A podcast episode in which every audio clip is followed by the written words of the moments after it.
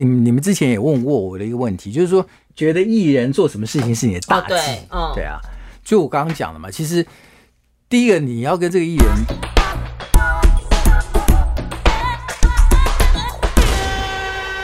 ，Hello，大家好，欢迎收听今天的七天来一发，我是西西，我是金永仁。今天要请到的这位嘉宾呢，是我很好的一个哥哥，然后我们就是。就是这十十几年来，就是常常一起游山玩水。然后呢，哥哥最近也是因为，也不是最近啦，就去年因为疫情的关系要回来台湾。然后呢，我就觉得说，因为哥哥资历真的让大大家太敬佩。你刚你看了这个资历，你有吓到吗？我第一，我们节目录这么多个月了，我第一次拿到那个仿纲，因为我们仿纲都会跟阿庆我们会这样互相对一下嘛。嗯、然后我今天要把仿纲印出来之后，仿纲哎，怎么档案后面有一列？一页哦，那一页仿佛是履历，对，哥的履历对不对？超满，然后重点是早期的，我真的就是嗯没有没有听过呢。真的，我看到的时候，因为哥有就是我有 WeChat 给他嘛，嗯、我就跟他说，哎、欸，哥，我们的提纲什么？然后他丢回给我的时候，我还打开看，我说什么？还有本人履历，这也太贴心了，对？因为我们这样才可以从看要从哪个时期开始聊。对，所以我们现在欢迎我们的嘉宾哥哥。Hello，大家好，两位主持人好。对。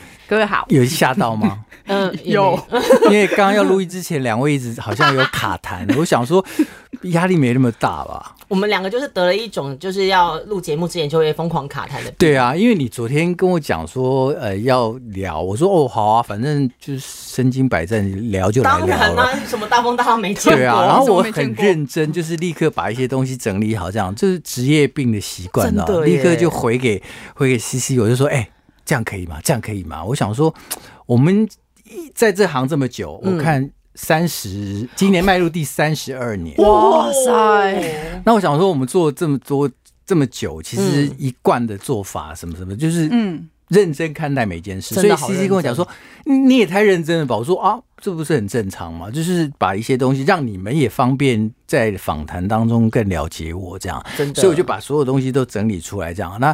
昨天 C C 看到他就说吓到，我说，因为我们之前也有遇过那种非常不认真的经纪人叫大卫之类的，他是连提纲连看都没看，他连看都没看，然后他就会说，嗯，反正你来聊也不会照提纲啊，所以然后我就收到了哥的 feedback 之后，我就觉得天太感人了。没有，其实其实我觉得呃，像像跟跟这这么熟的朋友聊这些，嗯嗯、然后但是我也希望是说从这当中当然是有一些贡献，但对，因为我本人还在这个线上，对啊，所以我也不太可能，这听众朋友你也不要忘。妄想说，我今天会爆什么大料，或者是，或者是爆什么，有很多都在我的心中的。这个真的真的，这个我想等到我真的退休隐居的时候，写回忆录的时候，会出书吗？对对对，我留到那个时候。刚刚就想说，哎，我们还没开始录嘛，就开始跟哥开始去闲聊一些，就是譬如说那种。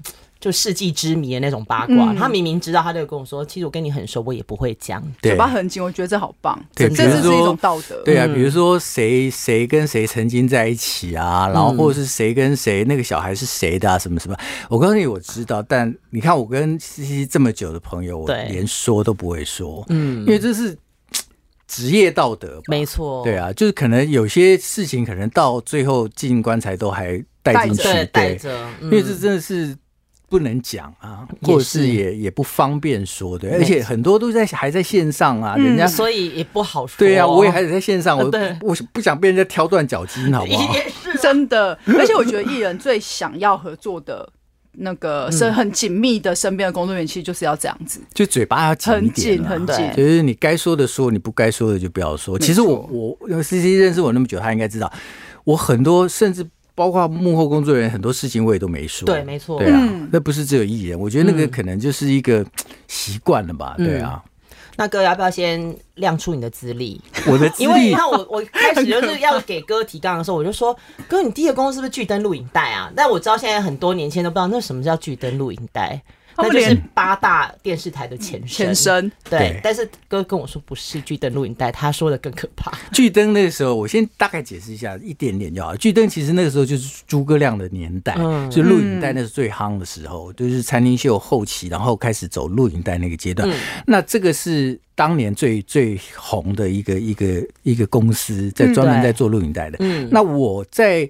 入行其实我不是，我入行的第一个是唱片公司，在有一家叫天际唱片，可能大家也真的不懂。天际对，但我说的，我那时候做的第一个艺人是何笃林大哥。哦，哇，个很高的何笃林大哥。对，那时候他的发的第一张专辑，而且他那时候是以一个。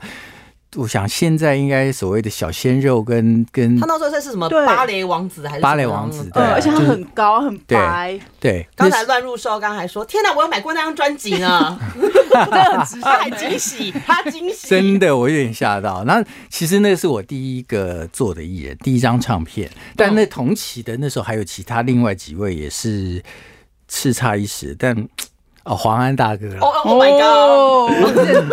现在很难说了这位大哥，也不是啦，反正就是那没有什么好好机会，反正大家也是曾经合作过了。对，那那时候是这个是我第一个唱片公司。哇哦，对，那那时候我们当然是从一个小助理做起，对，然后从那时候开始就是什么都都跑啊，就什么都该做啊，电视、电台什么该跑的都都都参与这样子。嗯，对。所以你跟那个时候的时期是没有像现在分的这么细，有。还是那时候已经开始有分了，嗯、只是说因为我们是从小助理做起，哦，然后什么都要做，什么都可以学，那就尽量多学吧。嗯、因为其实我我觉得我们也是要让让现在的年轻人知道说，如果你想进所谓的幕后来做，你有机会就要把握，嗯，能学的，因为我们做这行其实没有什么科班出身，或是没有什么、哦啊、没有什么教科书给你，嗯、有很多东西就是靠你自己去。去摸索、去碰、去学，那机会、经历是很重要的，对啊。所以我就说，哎，我们今天好歹因为也做了三十二年了，那就是唯一能卖的就是经验跟经历，对，唯一能够倚老卖老就这样子。所以就这样子，我就奉劝这些年轻朋友们，如果真的想要接触这一行的话，其实有很多机会、有很多经历都是要靠自己去、去、去、去争取的。哥给我们的那个经历里面啊，嗯、就是这洋洋洒洒，真的带过很多人，很多人呢、欸。我们要随随便便说几个，就讲出来就吓死大家那种。你说现阶段会吓死大家的？嗯，对啊，我觉得现在讲出来还是会吓到大家，就是那个啊，谢金燕啊，姐姐啊，嗯，还有 Coco 丽啊，Coco 丽啊。还有哈林哥，我这样讲好了。其实因为这个名单洋洋洒洒的，就因为这些是我呃经历过、这合作过的唱片的艺人。那我们那时候待的是唱片公司。对，其实我早期我前我的这个资这个资历前半段应该都在属于唱片公司里面的。嗯，然后所以你看到我这些名单洋洋洒洒的，都是曾经合作过的唱片的艺人这样子。那有一些是甚至唱片公司。有很还有其他艺人，同一个公司，比如说 Sony 里边还有很多公，还有其他艺人。那是因为我们那时候不同部门，所以我不见得有些有合作过的这样子。但你看到这些艺人，其实都当初都真的，我们都是因为因为那年当年的唱片是很很辉煌辉煌，所以可能一个艺人都一年出一张，然后就就就就出现的几率很高，所以我们那时候是很。很很忙的，就是去做很多艺人这样子。其实我以前呢、啊，看到歌我会怕哎、欸、啊，我真的真的，你知道我其实以前在当记者的时候，就那时候还是梅亚的时候，我那时候看到歌，我就说哇，是是某某唱片的狗狗歌哎、欸，然后就是他就是旁边都会有很多人，这就是，然后我就会看说哇天哪，就我就没有想过我有一天居然会跟他变熟，而且变朋友，对，这就是一个我其实气场太强了啦。我觉得这样子讲好了，其实有好有坏。就是说，我们可能天生长了一副流流氓样，然后呢，出去出去就是给人家感觉到哦，那个好像很难搞，不好惹这样子。那可是我们在工作上面，其实真的要有接触了之后，才会知道说哦，这个人他的个性。然后就像我们可能接下来还会聊到所谓经纪人的这些角色什么什么，其实有些时候就是专业上面，你必须要站在专业的角度，对，然后可能必须要。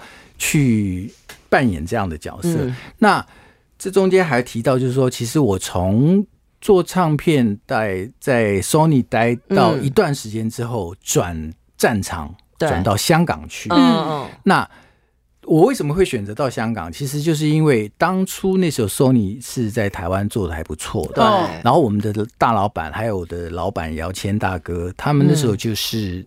接下了整个亚洲区 Sony 的的的业务，所以他们也也必须要去管辖中港台的 Sony 大中华区，对大中华区。所以那时候他们就来问我，就因为有个机会了，因为他们必须把台湾的这些的 staff 去分配到各个点去。嗯，那那时候其实你看那多久了？当初我们那时候两岸还没有正式直航的时候，Oh my God！我们早期去内地宣传，可是要飞香港再转过去，记不记得？哦，那个时期我也有经历过。对对，那那个时候是很累的。那时候我就还要飞，你看，为了要去北京宣传，得要花一天的这个交通交通时间。你看，要先转香港，再从香港飞飞北京，然后飞上海这样子。所以那时候。再加上，我其实那时候呃刚开始在 Sony 也做过第一个港星，叫做张智霖。我很喜欢他，我小时候 学生的时候，他到现在还是很帅，对，他是很帅。啊、所以那时候，那时候，那时候我跟呃香港的关系就会有一些开始连接，开始有密切。其实，在之前曾经做过另外一个 TVB 艺人叫罗嘉良，我刚刚罗嘉良。哎，演大时代的罗嘉良，对对对对，那时候唱片的时候，对那时候最红的是火玫瑰，对火玫瑰跟温碧霞。啦。是不是？是不是？所以那时候我跟 TVB 的关系就熟，就是就认识了。然后后来跟香港的艺人，再加上后来 Sony 做了张智霖，其实跟香港的关系就还算不错。嗯嗯嗯。然后哎，有这个契机，然后正好我刚刚讲的就是 Sony 有这样的一个扩充的一个转变。所以那时候呃，老板就有有希望来问我。嗯。那我那时候。我自己觉得，我那时候也是。对啊，为什么你会觉得说我就去这样？因为那时候你会觉得港星是一个，好像一个哇，真的遥不可及。就是也不是遥不可及，就是至少我觉得他们的一个这所谓的演艺的产业，包括很蓬勃。对港港星啊，香港电影啊什么，那时候在台湾是很吃香的。对。然后我就会觉得说，那毕竟他们的可能演艺的一些规模，或是他们的一些制度，可能。是我们要应该要学的，对，嗯，那我就觉得再来，我也觉得那时候你看香港跟内内地在比较，你当然会喜欢一点，想说香港，那我香港啊，时尚之都是香港啊，fashion 啊，对喽。所以那时候我就会觉得说，好吧，那我就决定去香港这样子。所以那时候我就被派到香港去工作。嗯，那我也很感谢姚谦大哥，他们有这样的机会让我去去学习这样子。所以我那时候。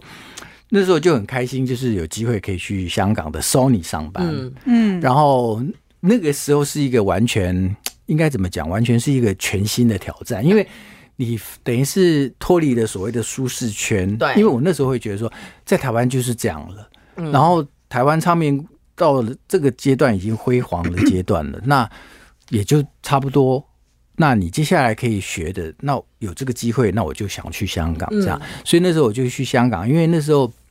等于是完全香港 Sony 是呃重新洗牌，嗯，然后等于是我们台湾人过去接手这样子，然后包括呃在香港主要是帮助台湾 Sony 的艺人打进香港，香港对，然后再来就是在当地也要有当地，所以那时候在当地的 Sony，我那时候也做了刘恺威。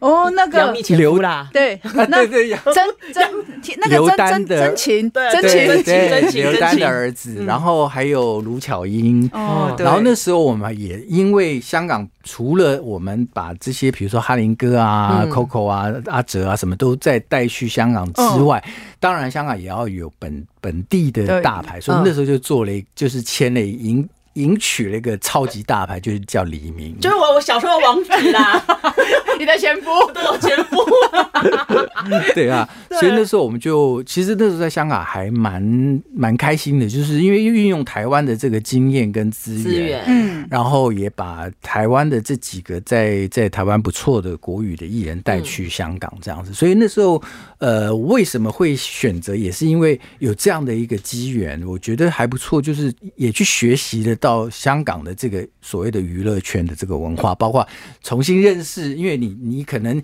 你以前认识的是台湾三台或者是 cable、嗯、所谓的 cable 什么这些无线，然后你到那边之后，你要重新认识他们的媒体，哦，他们传媒啊，什么人这样，然后还有包括他们所谓的这些各大电台的这些美美嘎嘎啊，什么你知道每每逢。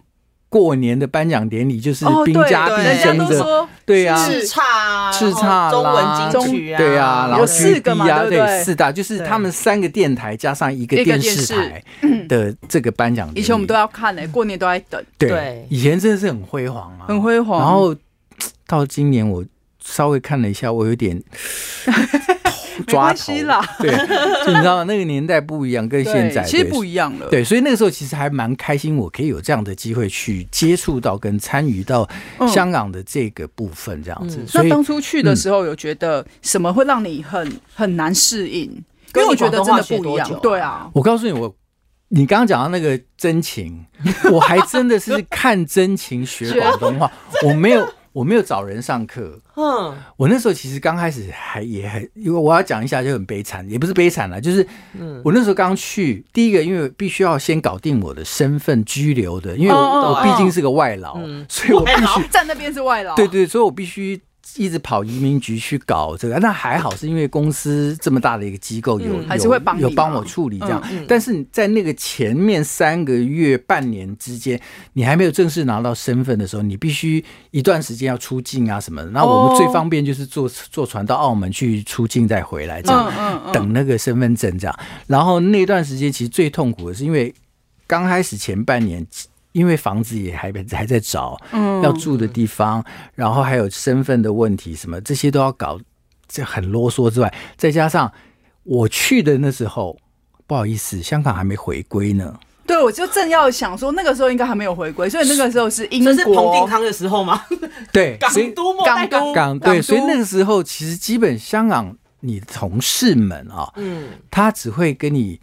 讲广东话，他们有一种优越感，然后，然后还有英对英文，那我就会很很，你知道吗？我我每天哦，从以前上班下班的时候，就自己一个人孤零零的回家，然后回回也不是回家，回饭店。回饭店之后就打开电视，而且我记得那个时候，对我记得那时候真情，香港还没有字幕，嗯，所以我那时候就每天听，然后听郝怡在那边讲广东话。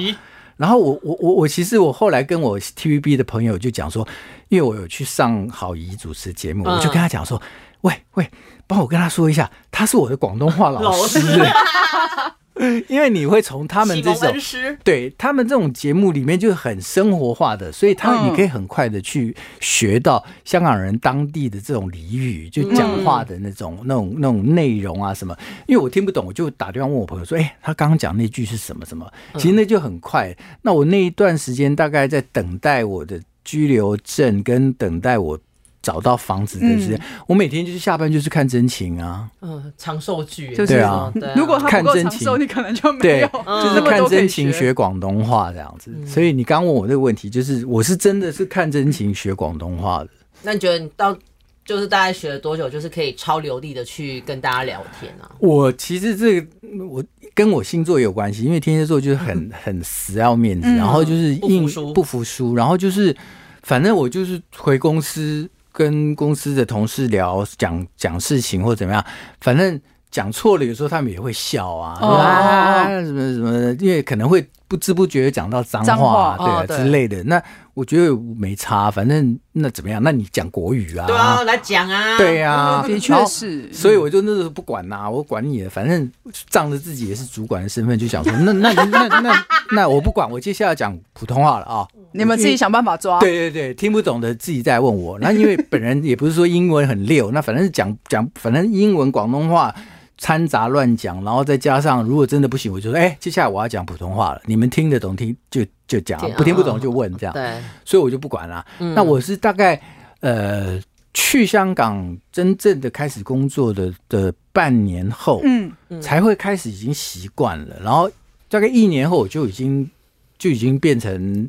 变成 OK 了，对，就变成半个香港人这样子，嗯、对啊，所以我从那时候开始，你看还没回归呢，到现在，对啊，对啊，语言是最难学的，嗯、我觉得它是进入一个新的环境比较辛苦的，嗯、但我觉得这一个行业比较特别的是，其实我不不不单单是你今天是，我觉得换公司都都已经有点困难，要融入那个地方，嗯、更何况是换一个地方，换一个地方，嗯、那到那里。你觉得，因为我因为我印象中的香港的媒体很强势，对。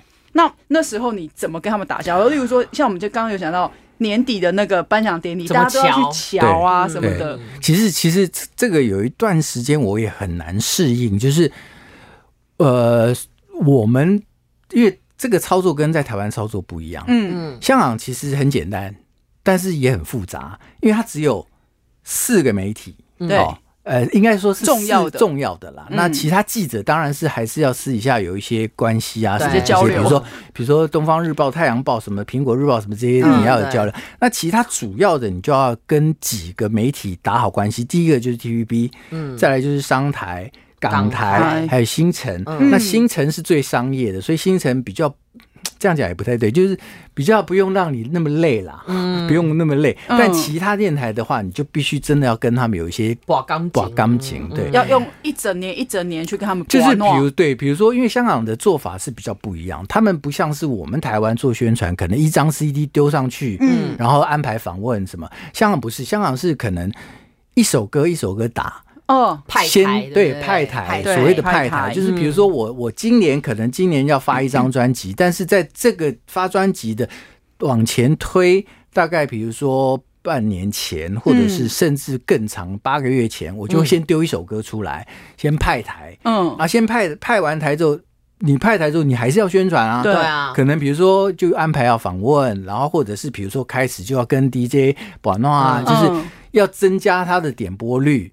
那比如说像商台，他们就是统计这个点播率来给奖的嘛，所以你就变成说你要必须要去不断的去 push 他们。对，这个是这个是某一个媒体必须这么做。那可能另外一个媒体又是另外一种操作方式。对，那可能在另外一个媒体可能就是比较商业化，他就那你们的预算或者是什么，你如果下很多广告，或者是下很多的 Q 就好，年底就好处理。对，大概就是这样子。所以你可能就是。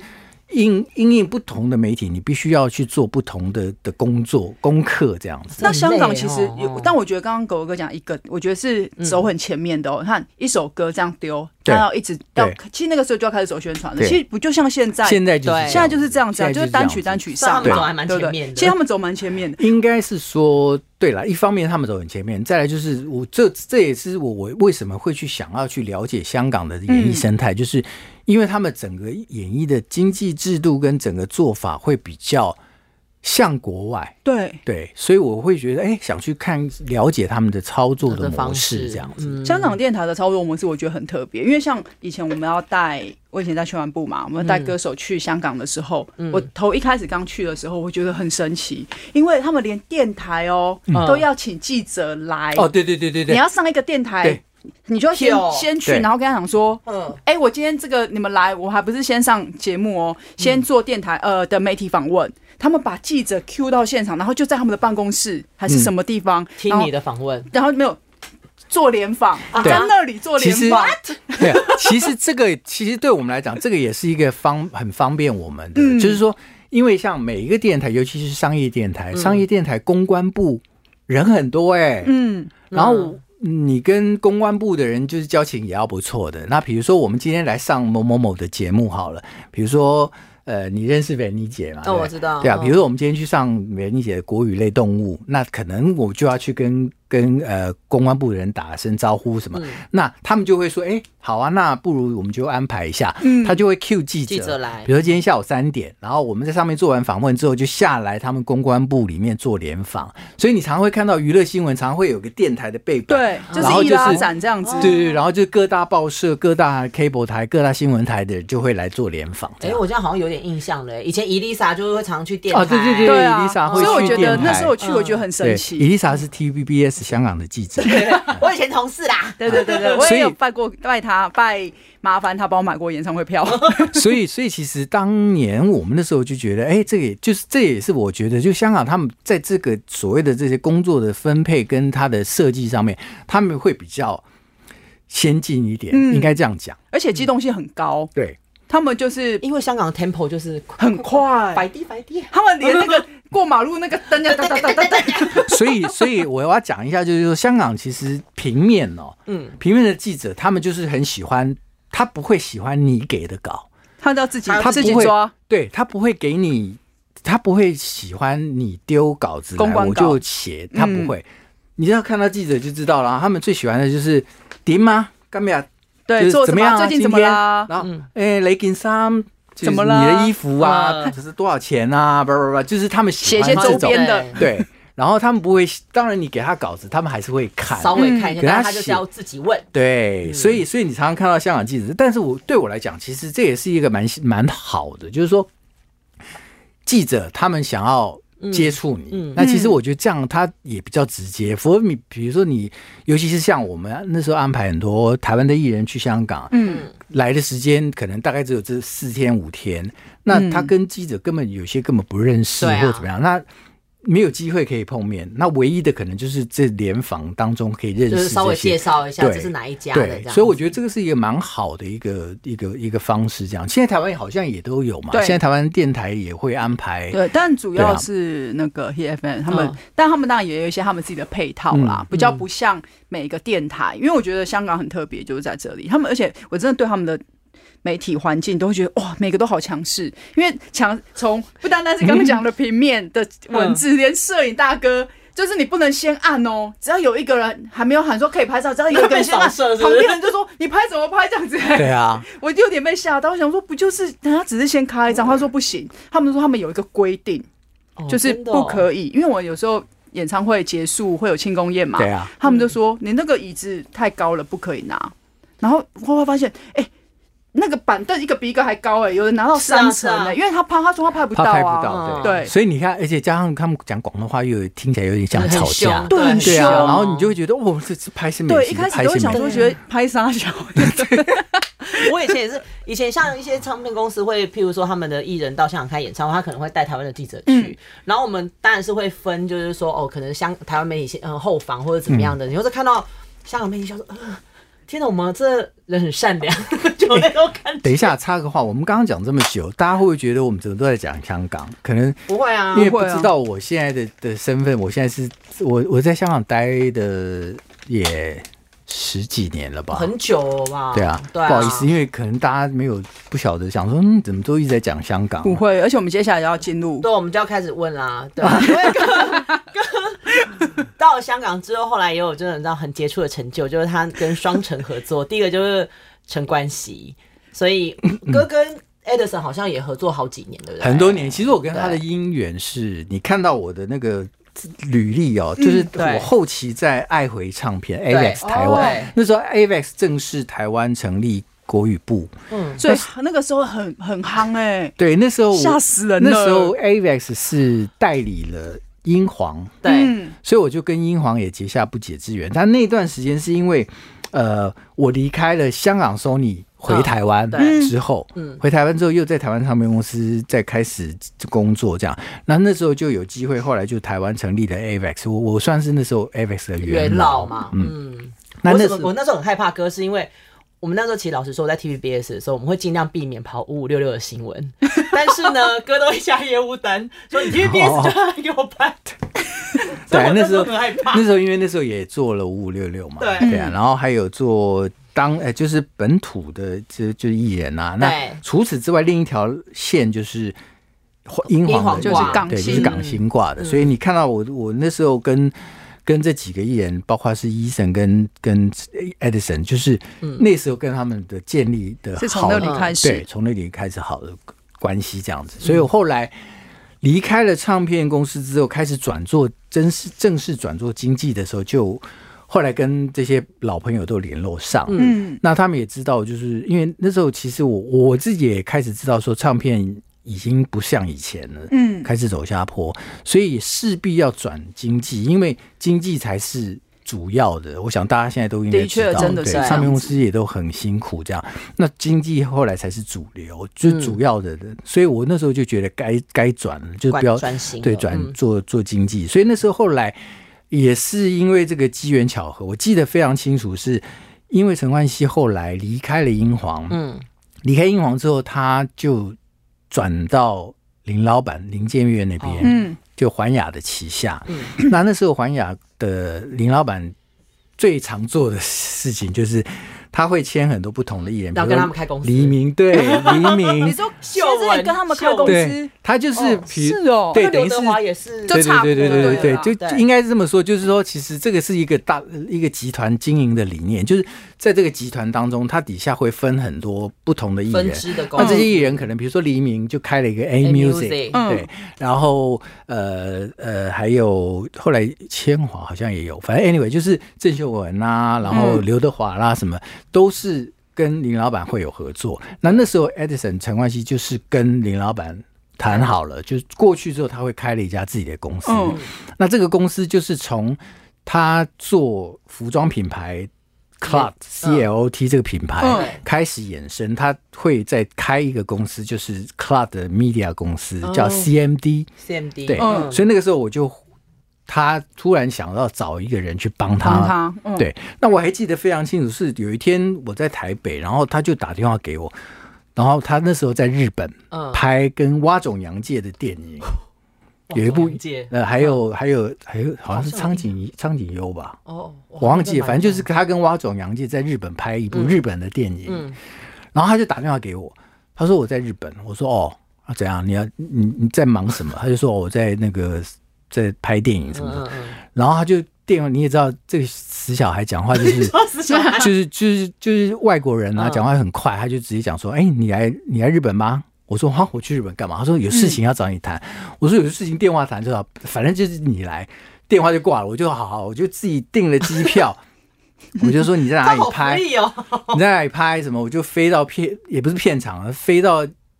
东京的一个郊外的一个他们一个取景的地方，但也好，因为我觉得哎，难得有机会去见识到东映这么大的电影公司拍电影的这些，我真的觉得也也让我有这个机会开眼界，去看到日本人拍电影的这个。你看那个为了打一个，为了为了拍一条巷子，他们花了半天时间。从巷口打灯光什么什么哇，你就可以看到。管日本人。对，然后而且他的东西是，反正就是很仔细啊，很客气啊，安排好什么化妆车什么什么。那好，陈冠希叫我去，我就去探班。然后探班之后，他就跟我讲，他说他接下来会自己开公司，嗯、那希望问我有没有兴趣过去帮他这样子。然后我想说，哎，也不错，有这样的机会，但是。就是又要再回香港，所以我再度搬回来，又要再搬来搬去，再度回流香港，所以我后来就答应了他，我就去帮他他的这个公司开始做经济，开始做经济这一块。对，那大概在他那个公司也做了七年吧，六七年，哦这么久哦，对啊，蛮久的，对啊，但是但是当中。回去上班的第二年就出事了。哦，对对呀，对，我就要问的下一题就是这个。我当然不会讲太多了，但是但是我觉得就是，其实我们很想要知道，是因为刚好哥在香港的时候就遇到这个，等于香港应该是等于说是华人圈的这个超级大事。哎，我告诉你，当初我告诉你，我现在唯一最骄傲的，当然这个事情，我我觉得这这个事情经历过这个，其实真的不是一般人，或者是演艺圈也很难得会碰到这样事。但我老实讲。我真的很感谢，就是背后有大公，就是公司的 support，就是当年就林老板真的也是全力的帮忙，然后我们呃度过这个难关。对但是当然，这经历的工经历的这段时间发生这些事情，怎么解决啊？怎么处理？嗯、然后到最后。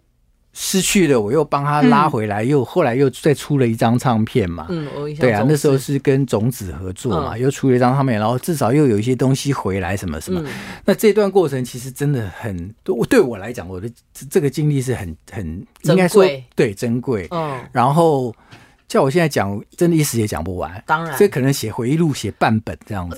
光是他的篇幅应该有半本。对 对。那我觉得，哎，我唯一让我觉得骄傲就是。你有没有试过？你不用发媒体，全来了五百家媒体，连 CNN 都来直播，国际国际新闻，是国际事件，是不是？对啊，是不是？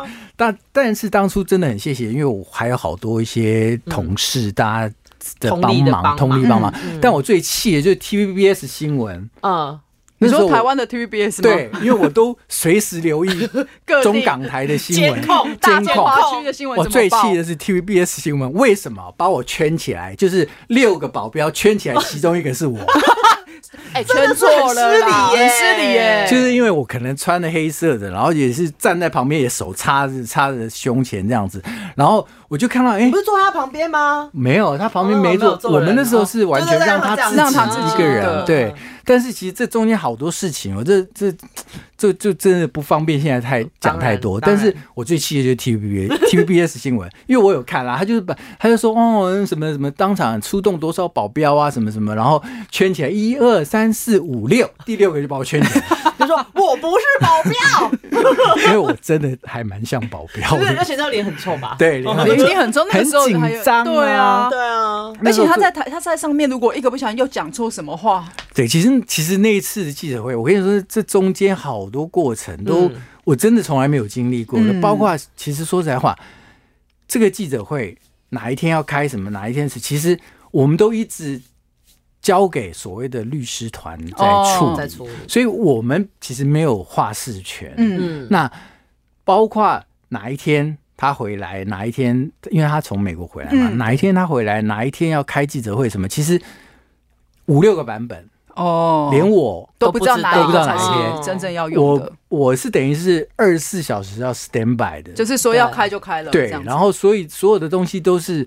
你知道那那天那那几天真的很像叠对叠，因为而且这个事情当初那时候是农历过年刚过完，嗯，过年前发生的，对，然后过年的时候不是我们都各自，比如说他去回美国，我回台湾，对对，所以就那几天就是一天，每天我就是度日如过年，对啊，完全没有过年的喜悦，大过年的，然后这个新闻突然又爆了，说什么什么骇客又要要什么时候宣布要干嘛干嘛的。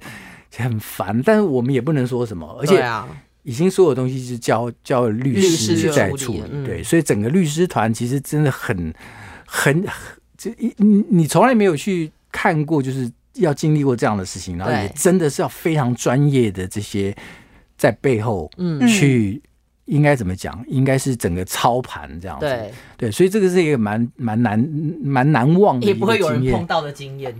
对啊，我就说你没看过，哎，真的是哇！我看到那个媒体的阵仗，傻眼，你知道？我一进那个会场，然后我看到台湾来的几个记者，《苹果日报》每个人也是坐在那，然后还跟我使眼色，这样。哎，别右啊！对啊，对啊，我我还记得很很清楚。然后我也不方便，因为你知道，那那时候的状况跟整个情气氛上面。你不会像我们以前记者会都还会跑到前面跟记者哈拉一下，哈拉什么？不可能啊！所以我们脸是很紧绷的，然后也很紧张，然后我战战兢兢的，那所以我也不不太方便跑去跟记者，就是哎哎？所以难怪，所以难怪你会被圈起来，对，难怪被 对啊，第六名保镖，真的，这是我最气的了。其他对啊，所以经历过这些事情真的还蛮难得的，所以很多人现在都要问我。当初的这些事，当然现在有很多人也不记得到底发生什么事。对，但我就说这个事情，其实在我做这一行到现在，其实是一个蛮难忘的、蛮难忘的一个的的的一个过程。对啊。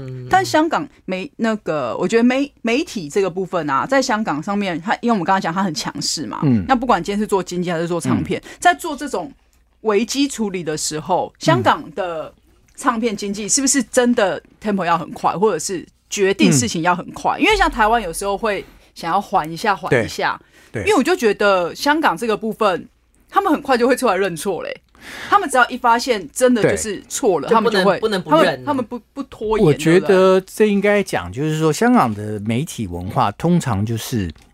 呃，因为狗仔文化从香港开始嘛，嗯，所以他们的东西是非常的，就是他要读你的时候，他其实心里一定有把握，或者是他手上一定握了什么东西，对。对。那所以相对的，我们做这些经纪人或者做幕后的人，也必须要随时跟他们叠对叠，嗯、或者是要斗智，你知道吗？哦、就是说，你千万不要自信满满的去跟他硬碰硬，因为他可能还有什么内容或是什么。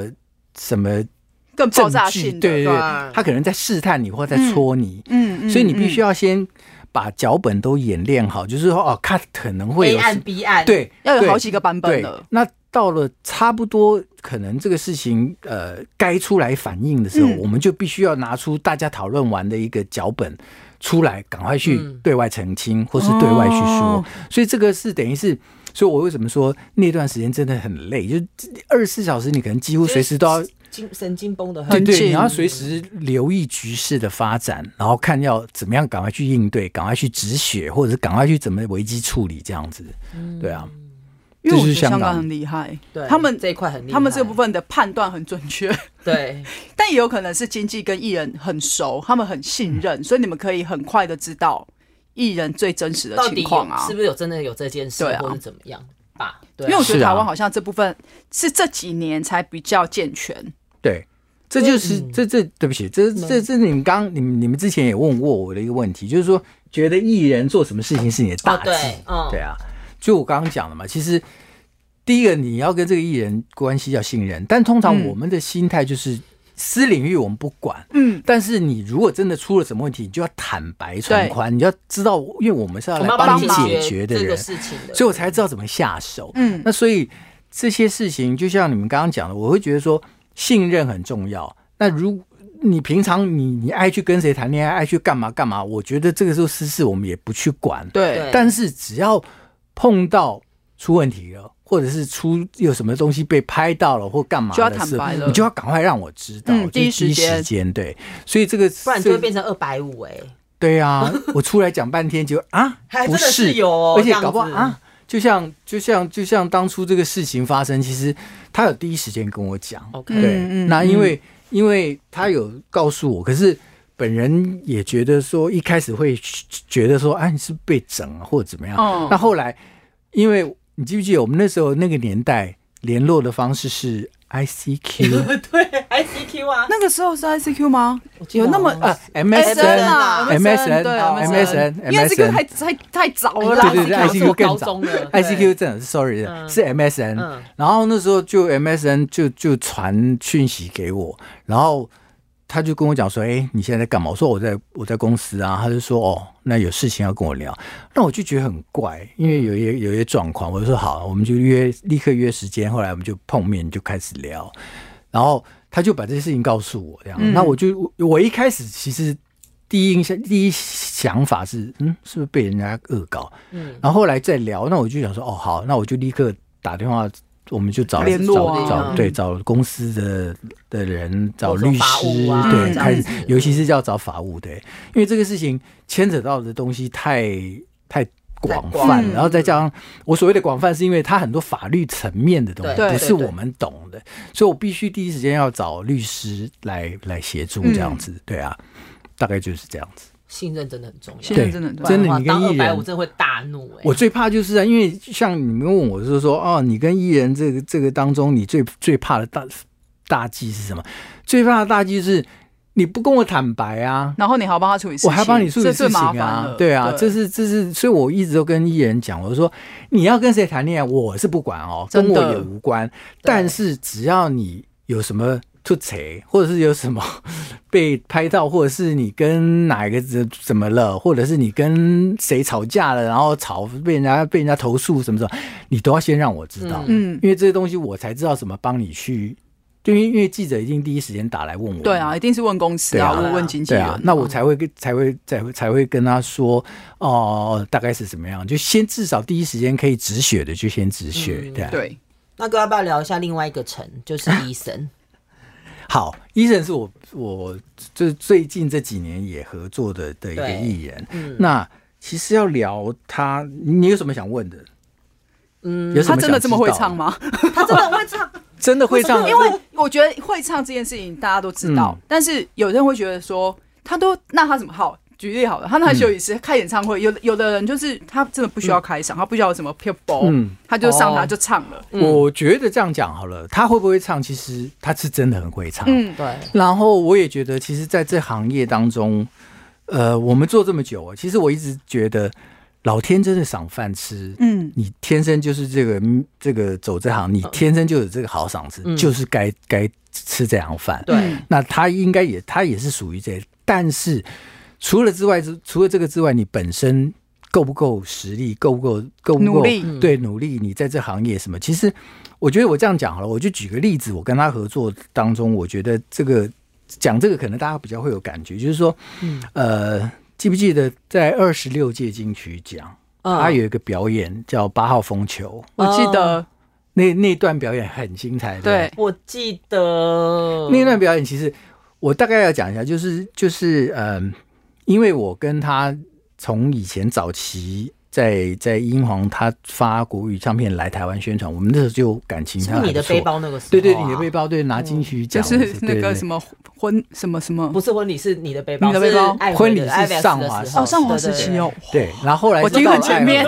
对，然后后来那个是你的背包，那时候我在台湾就跟他还关系，就我们感情还不错。他是一个。很会聊天，很爱聊天的一个人。哦，我们狮子座嘛，要装熟。而且我没有，你在香港碰到他，你也知道啊。而且唱完那个 KKBOX，我还没事，就瞎瞎瞎的，就我们就一起哎走宵夜吧。我真的是印象最深刻，是因为我真的完全不认识医生。然后我们那个时候，就因为我们香港还有一个很好的朋友，我们就想说，那我们去找哥好了。然后因为哥那时候跟医生在工作，然后因为刚刚讲到八号风球嘛，我们就莫名其妙就被。伊森跟哥就是请请上医生的车子，然后他就开始唱，天王车他就开始唱了那个八号风球他前面的东西，然后我就记得我还讲说，天哪！我听你唱完之后，我好想去订钱柜哦。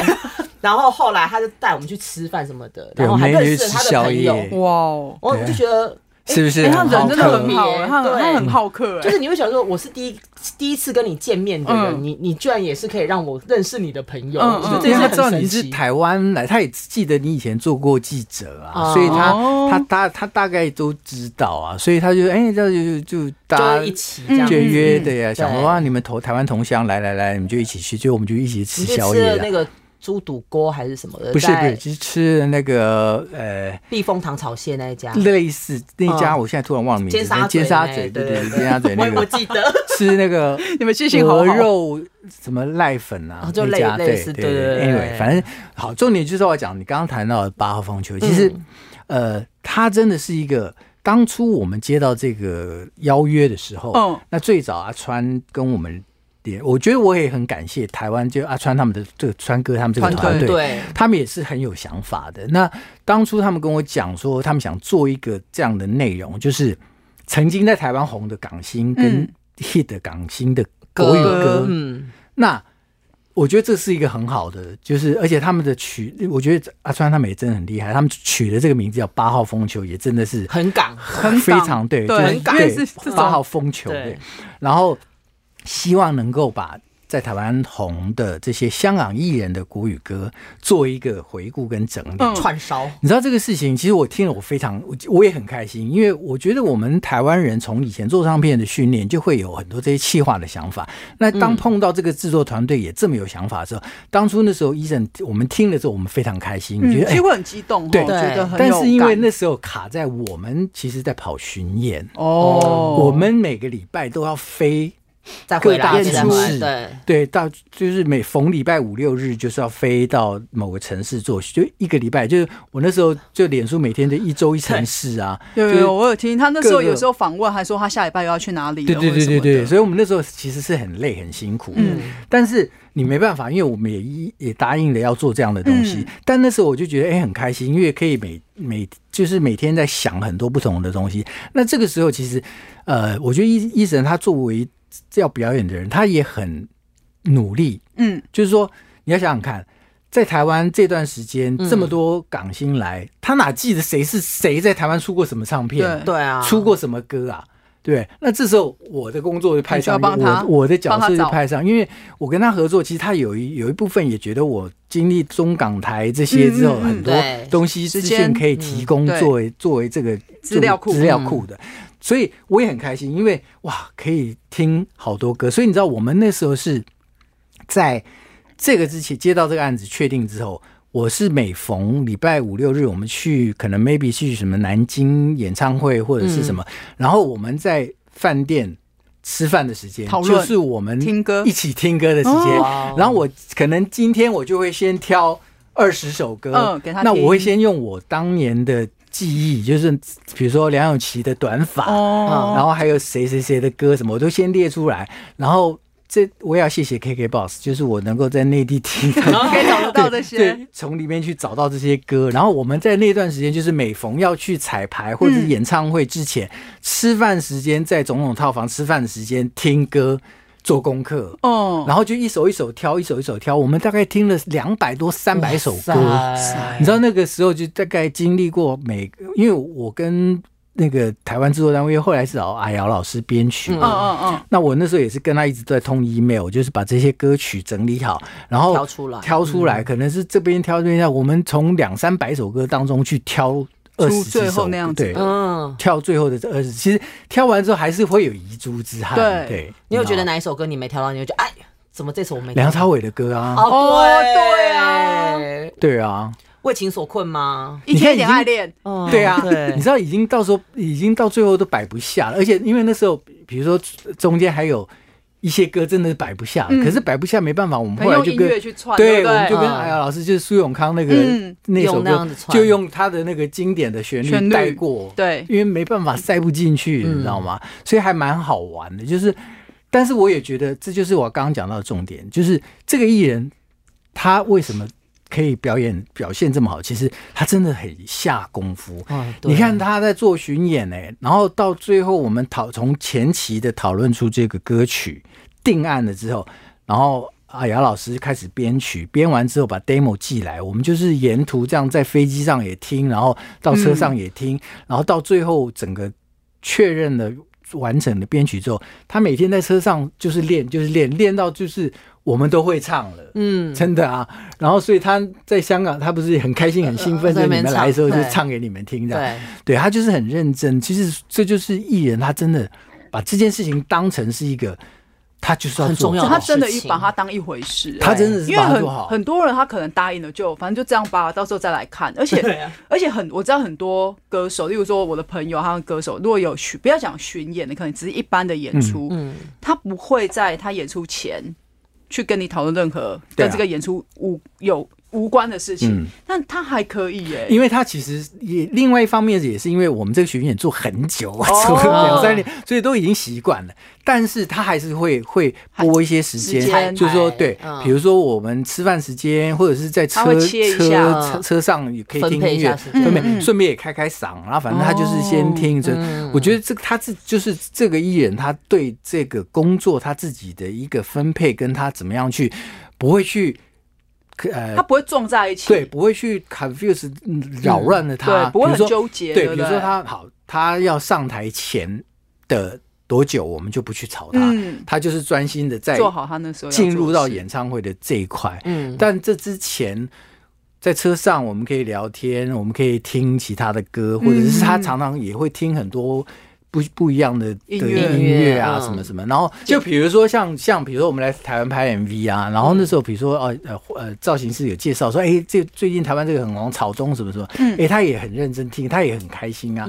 然后比如说像像娃娃啊什么魏如萱这些歌什么，对啊，他他都会认真的啊。所以我们那时候你看，我们那时候后来去做中国好声音的时候，作品我不是请了。李荣浩跟娃娃，啊，对，跟黄黄韵玲老师来做当唱嘉宾啊，对对啊，所以他都他其实对这个音乐的功课，他其实到今天我我都都都觉得他还是很认真，很认真。不会因为是天王的，但我对天王除了唱歌这件事情，其实当然没有疑问啦。但我对他有一件事，我一直有疑问，我不晓得狗狗哥有没有督促过他，他怎么这样一直忽胖忽瘦啊？这个事情真的我，我我我觉得哈，因为我我应该换个角度去讲，就是说我不要针对这个艺人，嗯，我应该是针对说啊，反正他唱歌就这么好听的，你也是听他的歌，你又不是在乎他的身材，欸、很多男艺人都蛮忽胖忽瘦，是不是？对，那那你觉得你要去要求他，我真的觉得这个事情不会影响到他，他表演，对，那我觉得对啊，而且我觉得他。他自己也会，比如说，比如说我们那段时间接了电影，哦，拍电影的那段时间，嗯、他其实就会进入那个角色的，对对对，他自己会处理，对对对对对，这样就好了。自他其实自制的能力很强啦，对啊，所以我我是觉得还好哎，这种事情对我来说，嗯，除非今天这个艺人他就是。靠脸吃饭，或者是他是真的是上镜头，你真的不行了，该该讲了，你才我才会稍微对。那提醒一下他，我觉得还好，嗯，因为比如说第一个，你觉得他也不是靠这个吃饭，再来他自己本身也有自知之明，所以这样就够 OK，你不用去太对。我真是觉得这个你去分，你看你这个艺人属性是什么？对啊。不过哥，我想要问一下，你看你的经就是资历这么的全面，你也在香港做过经纪，也做过唱片的东西。嗯，那现在到底，而且你在台湾也做过。嗯，那你觉得到底是港星难搞，还是香港艺人的经纪人难搞？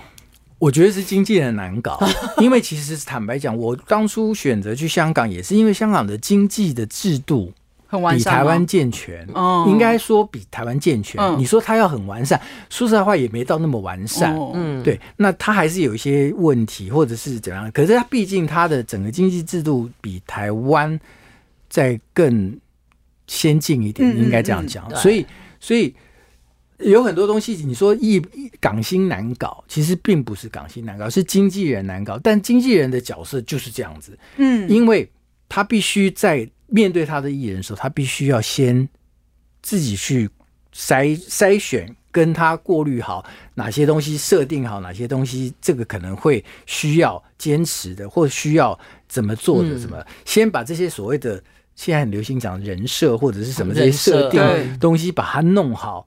之后，你才去对外跟制作单位，或是跟跟厂商、跟大家去去协调。嗯、那这当中一定是包括艺人的的属性，或是艺人他甚至你他还没有讲之前，你就会帮他想到都想好了，他可能会担心的，或他坚持的，对，你就把这些东西全部都要汇整起来之后，你统包的去跟外面的谈，所以人家会觉得难搞，那当然是经纪人难搞啊。嗯，但是这个是必要的，因为我觉得。我这么多年，我就会觉得说，呃，在工作的领域上面，该坚持的还是要坚持。对，而且我觉得有时候退让啊，那个退让那个点，嗯，有时候留给艺人是好的。嗯，对啊，对对啊，就是那就是一个黑白脸嘛。对对对对，经纪跟艺人之间那个黑白脸。对啊，所以我们就是为什么大家会怕，就是这样子啊。我怕。脸很脸很黑，脸很臭 的保镖，对对对，保镖。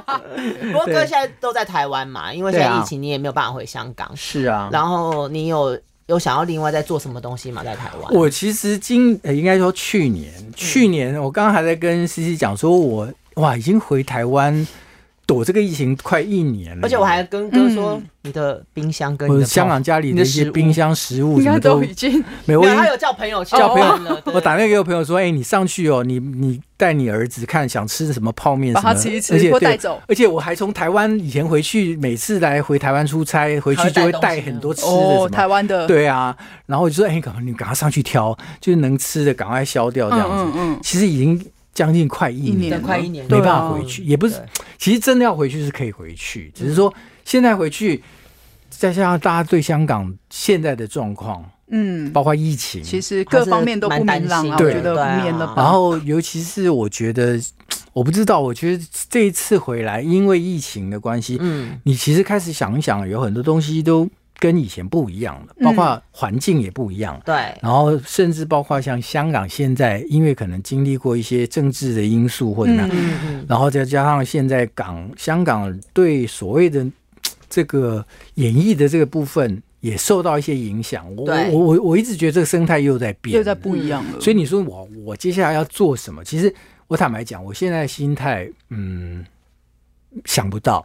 还是出书，还是还是先随遇而安。回忆回忆录 可以先写了啦，先先动笔了啦。那在这边呼吁出版社，愿不愿意让我写这个回忆录去养老了？留言给我们。没有，因为其实我有限。哦，OK，那你们当经纪人好了，趴数趴数给你们抽，好棒哦。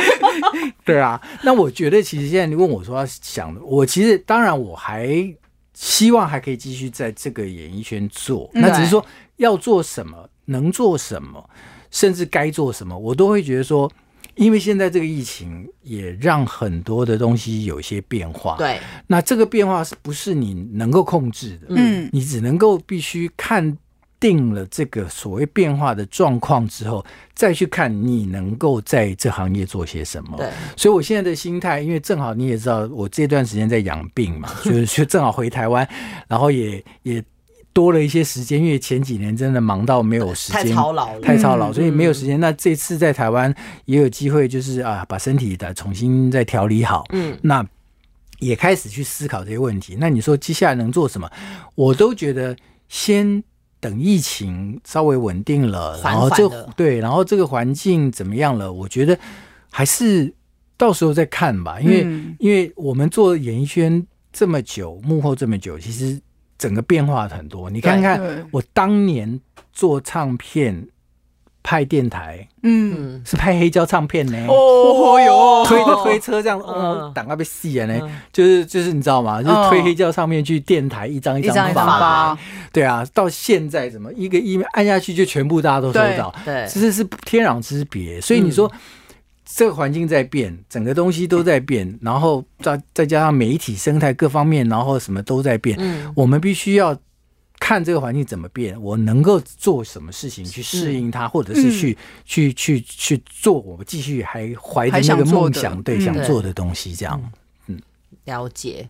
我觉得今天这个跟聊哥聊很开心哈，开心有得到收获很多。真的吗？你没有很失望说啊？我想听八卦，没有。本来我们这个节目真的，我们这个节目真的没有在聊八卦啊。我想听那个谁跟谁是不是曾经在一起过？你知道节目结束之后再告诉我就好。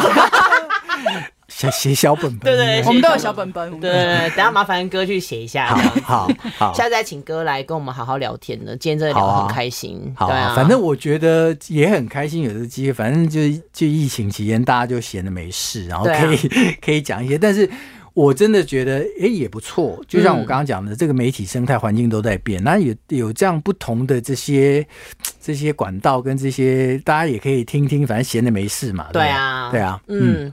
好，我们今天谢谢狗哥了，谢谢，下次再麻烦大家再多多听我们的七天来一发，拜拜，拜拜，拜。